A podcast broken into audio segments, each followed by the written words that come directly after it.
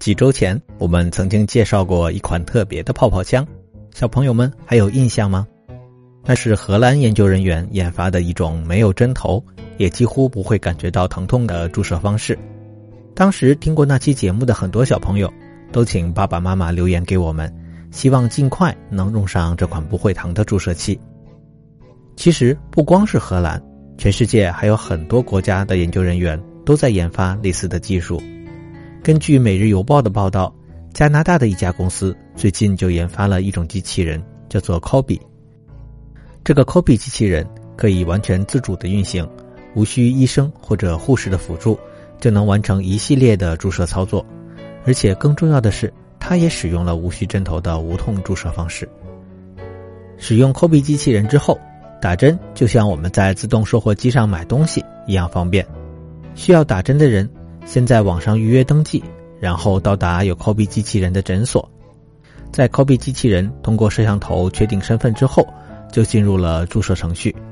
机器人会提示你站立的位置，以及要不要脱掉外套等等，还会用激光雷达传感器对人体进行扫描，创建出身体的 3D 模型，以确认注射的最佳位置等等。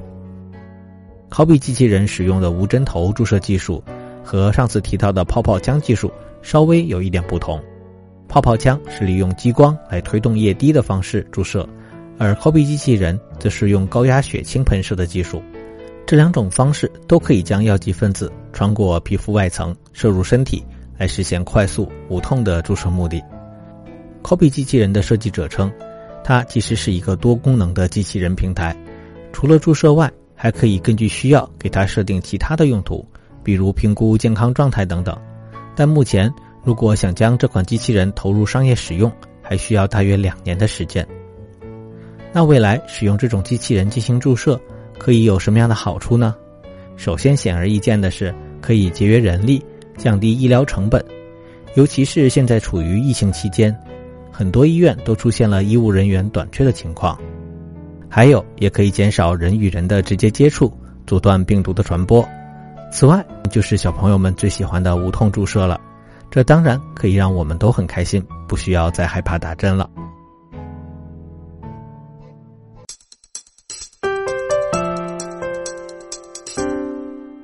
这就是今天我们跟小朋友们聊的新闻了，感谢你的收听。有什么问题或者意见，也可以请爸爸妈妈在文章下面的留言区告诉我们哦。我们下期再见。